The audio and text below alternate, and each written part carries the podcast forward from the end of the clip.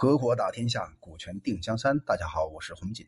我们今天呢，接着和大家分享《资治通鉴》的那些大智慧。汉武大帝呀，通过巫蛊事件之后，太子自己自杀。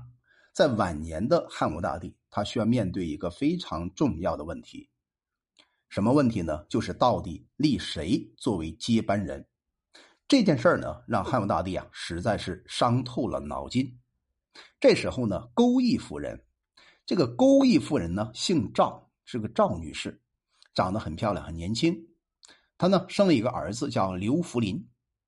这个时候刚刚七岁，从小啊身体长得非常强壮，也特别聪明。刘彻呢年龄毕竟老了，对这个小儿子呢就十分疼爱，所以啊想来想去，要不要立刘福林当太子呢？但是啊考虑到啊刘福林年纪实在是太小，而他的老妈。赵女士呢，岁数又太年轻，所以呢，导致啊，汉武大帝刘彻一直是犹豫不决。那他希望呢，物色一个比较有威望的，并且有能力的大臣来辅佐刘弗陵。在所有的高级官员当中呢，认为只有一个人可能可以担当这项大的任务。这个人是谁呢？就是霍光啊！霍光这个人呢，很有意思啊。他是霍去病的义母的弟弟，霍光这个人呢，人品非常的厚重，认为他可以担任大事，于是啊，就叫手下叫进宫侍从，过去叫黄门，就画了一张图，什么图呢？叫鸡蛋背着鸡送，接受各个封国国君的朝见图，赏赐给霍光。这里透露了一个中国人呢和中国人。沟通的重要的智慧，我们中国人沟通的时候呢，往往是通过暗示的方法，或者通过迂回的办法，让对方巧妙的了解我在想什么。这是跟西方文化不同的一种沟通模式。西方人呢，直接告诉你我有什么需求，我直接表达出来。但是中国人呢，比较迂回。汉武大帝对霍光的这个托孤重臣，他也采取了同样的方法。那么，在汉武大帝刘彻内心深处啊，认为解决这个辅佐问题之后呢，刘彻又想了一个新的念头。他想来想去啊，如果我这个岁数死了，那我特别心爱的这个小老婆，年轻美丽的妻子，他肯定没有办法忍耐得住寂寞的摧残，他一定会找啊这个很多男士行男女之事啊，这对他来讲呢是一个不能忍受的事儿。所以呢，他决定铲除心爱而美丽的小妻子赵氏。时间呢很快，没过几天，赵氏突然之间啊就被刘彻叫到了面前。刘彻呢随便找了一个理由，忽然对钩弋夫人大发雷霆。那钩弋夫人呢非常吃惊啊，他一看刘彻突然之间对他如此凶悍，马上跪下来。然后呢，脱下头上的首饰，叩头，然后请求宽恕。但他绝对没有想到，汉武大帝并不是简单向他发火，而是准备啊把他杀掉。一直到刘彻下了一个令，吩咐武士们，然后说拉出去关进宫廷的监狱。钩弋夫人才发现这个事情非常的严重，两腿发软，然后在拉到门口的时候呢。钩弋夫人呢，禁不住啊，不断回头，走一步回一下头，眼泪啊不断的流，然后向刘彻祈求。刘彻大声的喝道：“快走，你是不能活下去的。”那钩弋夫人呢，到最后啊，在狱中就受到了处决。那刘彻呢，也知道这个做法呢不太好，不太光明，会引发很大的震动，那必须想方设法的去化解。这也是政治家。经常用的一种方法和手段，没有多久啊，和他的下属左右随从在闲谈的时候呢，就随随便便的问道：“外界对我处理钩弋夫人有什么样的批评呢？”啊，这些随从呢，直接就说：“人们呢很奇怪，如果要封他的儿子刘福林当太子，为什么要把他亲妈给杀了呢？”刘彻啊，就告诉这些人。我做的事儿啊，格局比较高。你们这些笨蛋，你们不懂得其中的道理。从古以来啊，国家所以混乱，都是由于君王年纪太小，但是呢，他老妈青春正盛，耐不住寂寞。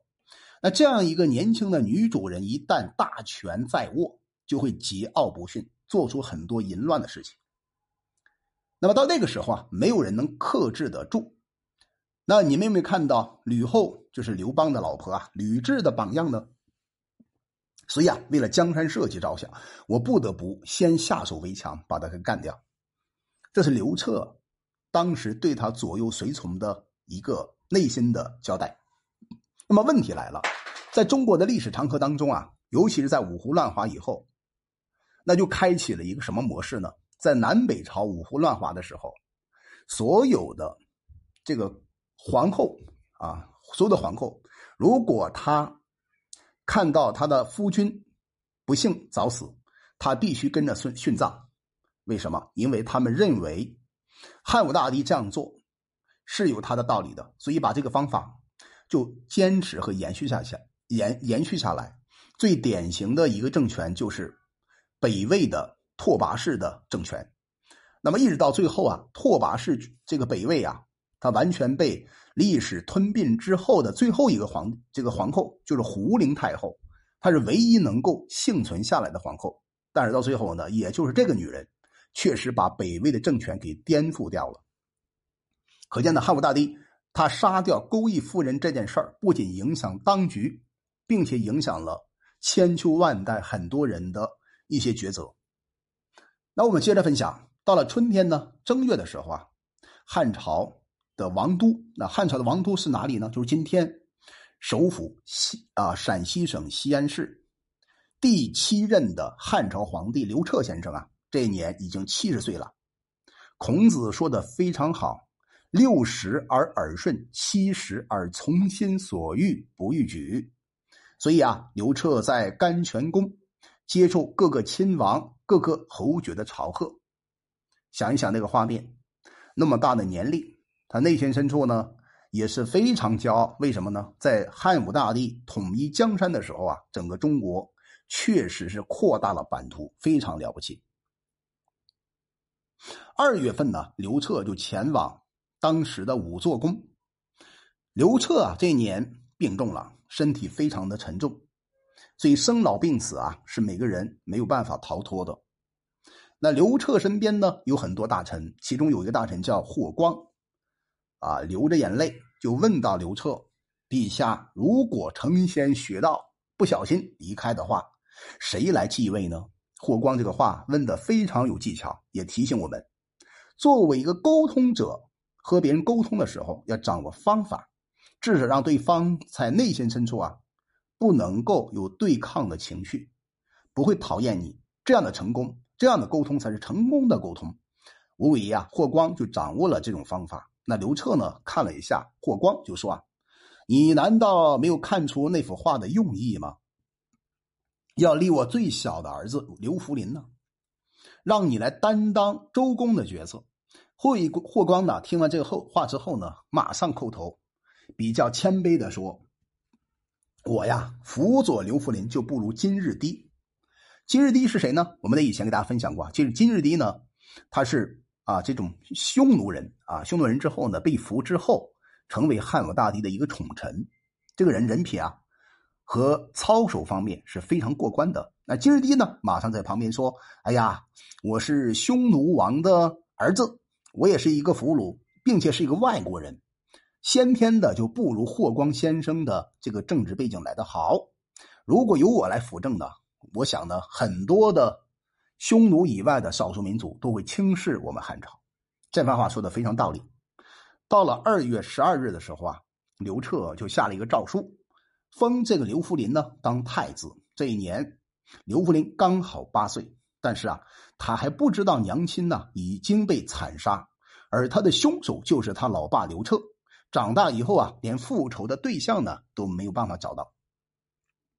二月十三号的时候啊，刘彻就任命霍光当全国最高的指挥大司马，兼全国最高的统帅大将军。那金日低呢当车骑将军，交通部长上官桀当左将军。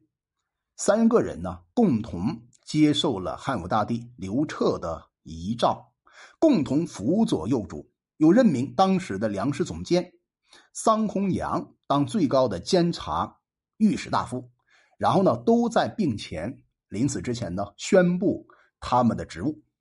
那么到最后，汉朝到底如何走向呢？